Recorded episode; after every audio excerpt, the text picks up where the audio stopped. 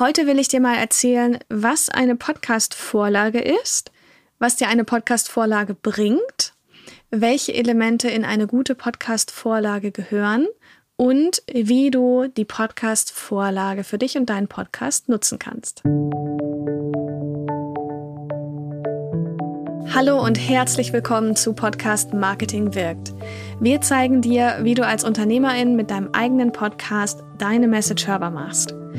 Ich bin Hanna Steingräber, Gründerin und Inhaberin der Full-Service-Podcast-Agentur Podcast Liebe.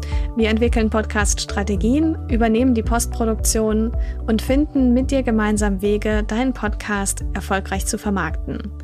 Dies ist Episode 112 mit dem Titel Podcast-Vorlage, Podcast-Skript individuell anpassbar erstellen und nutzen. Falls du diesen Podcast noch nicht abonniert hast, dann hol das mal schnell nach, damit du keine neuen Folgen verpasst. Ich freue mich auf jeden Fall, wenn du dabei bist. Und es soll jetzt heute wirklich genau darum gehen, wie du dich in gewisser Weise besser vorbereiten kannst auf deine Podcast-Episoden und nachher deine Podcast-Episoden auch einfach inhaltlich viel, viel besser werden. Jetzt hast du ja sicher zugehört, dass ich dir auch sagen will, was so eine Podcast-Vorlage überhaupt ist. Und vielleicht fragst du dich auch, ja, was ist damit jetzt bitte gemeint? So eine Podcast-Vorlage ist eine schriftliche Grundlage und sie gibt deinem Podcast eine Struktur. Also es ist eigentlich wie das Podcast-Skript sozusagen, was du dir schreiben kannst. Wichtig dabei ist zu verstehen, dass so eine Podcast-Vorlage eben dich nicht einschränken soll, sondern es soll dir wirklich eine Struktur geben, innerhalb derer du dann wirklich kreativ werden kannst. Ja? Und so eine Podcast-Vorlage gibt dir natürlich auch ganz klar einen Wiedererkennungswert. Ja, weil alle deine Episoden danach aufgebaut sind und deine HörerInnen wissen dann gleich schon, ha, das ist genau der Podcast von dir. Wenn dich das Thema Podcast-Skript noch eingehender interessiert, dann kannst du übrigens auch mal in Episode 63 reinhören von diesem Podcast. Die heißt Podcast-Skript nutzen, ja oder nein. Da gucken wir uns mal diese Grundsatzfrage an. Sollte man so ein Skript, so eine Vorlage überhaupt benutzen? Oder was spricht vielleicht auch dafür, das nicht zu tun? Jetzt haben wir also festgestellt, was überhaupt so eine Podcast-Vorlage ist. Ich werde jetzt noch mal ein paar Punkte nennen, was dir überhaupt so eine Podcast-Vorlage bringt. Denn nur dann, verständlicherweise, wirst du so etwas vielleicht auch mal nutzen. Und zwar finde ich immer, so eine Vorlage gibt einem einfach einen guten roten Faden. Du weißt genau, über was du sprechen wirst in dieser Episode, ohne dass das ein ausformulierter Text sein muss übrigens, ja. Du hast deine Notizen geordnet und weißt auch, du wirst alles sagen, was du sagen willst, aber auch nicht mehr und aber natürlich auch nicht weniger. Das heißt, du vergisst nichts und schweifst aber gleichzeitig auch nicht ab und kommst in dieses Rumlabern, was wirklich auch die wenigsten einfach interessiert. Ja? Jetzt gucken wir uns mal an, was die Elemente sind von einer guten Podcast-Vorlage. Grundsätzlich mache ich das so, und es ist jetzt einfach nur ein Beispiel, hat sich aber bewährt, dass ich in einem äh, Word-Dokument alles per Notizen mir aufschreibe und gleichzeitig den Hauptteil in der Mindmap habe, so dass ich dort einfach nur von sozusagen Ast zu Ast rüberspringen muss.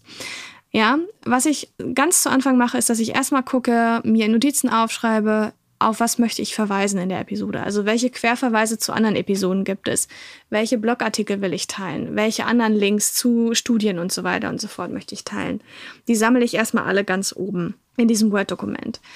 Dann gibt es sowas wie den Hörernutzen. Also in dieser Episode lernst du A, B, C, D. Da schreibe ich mir Notizen in Stichpunkten einfach auf, steht dann da und so kann ich das frei dann eben sprechen. Wiederkehrend ist dann die Begrüßung. Ja, der Pitch, Vorstellung, paar Worte zu mir. Wer spricht hier eigentlich? Wer verbirgt sich hier eigentlich hinter diesem Podcast? Wenn du eine Sponsoren-Message hast, so eine Pre-Roll-Message, dann findet die natürlich am Anfang auch statt. Die würde ich mir dann hier auch aufschreiben an deiner Stelle, dass du die dann eben sprechen kannst oder eben nachher einfügen kannst, wenn die sozusagen schon aufgenommen ist.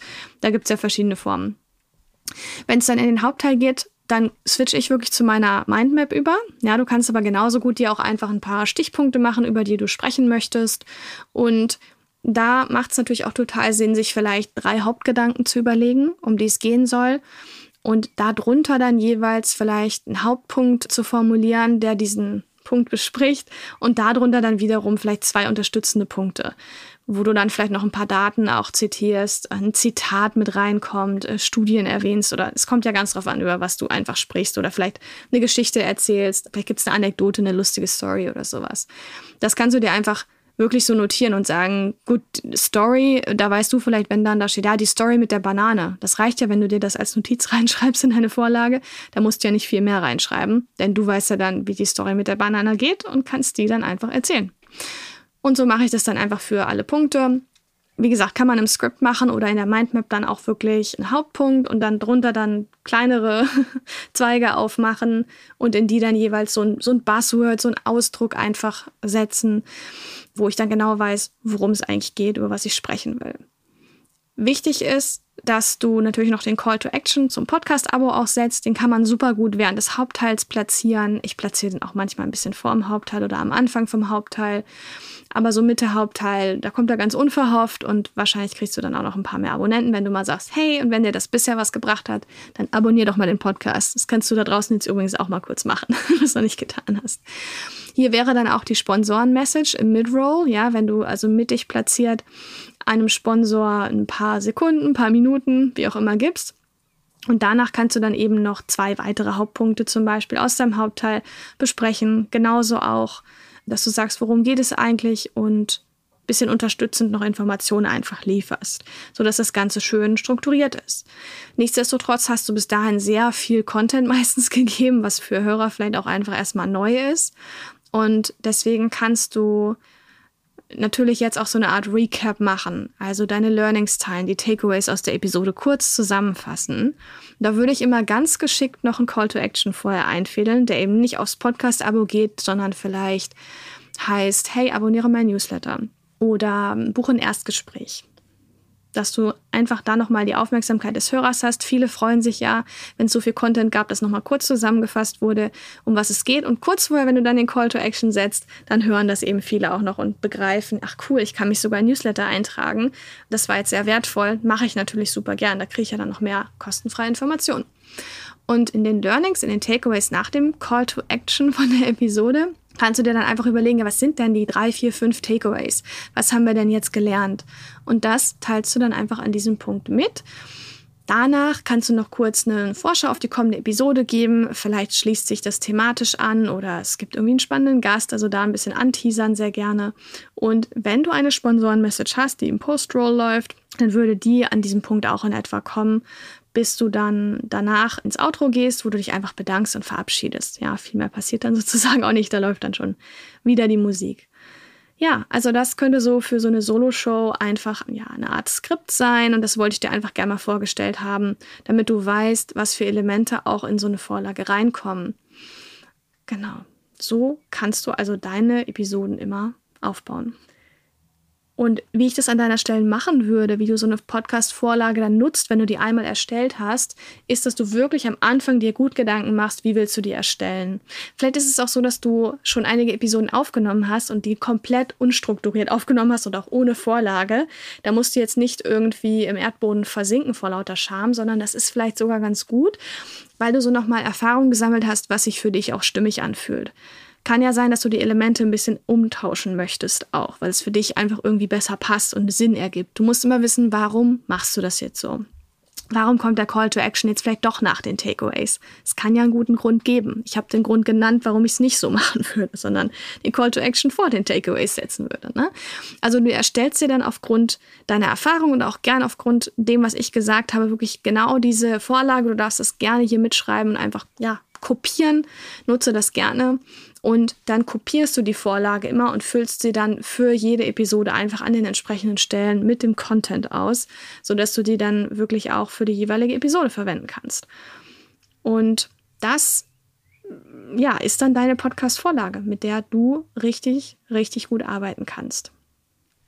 Bevor ich jetzt gleich nochmal zusammenfasse, auf welche drei Punkte es hier wirklich ankommt bei diesem Thema, denn ich weiß, dass das jetzt sehr viel Input war, möchte ich dir gerne sagen, dass falls du jetzt deinen Podcast startest und irgendwie überlegst, ja, wie kann ich mir da jetzt eine gute Strategie aufbauen für den Podcast, damit er dann auch auf mein Business einzahlt, da gibt es natürlich eine Lösung und zwar eine kostenfreie sogar.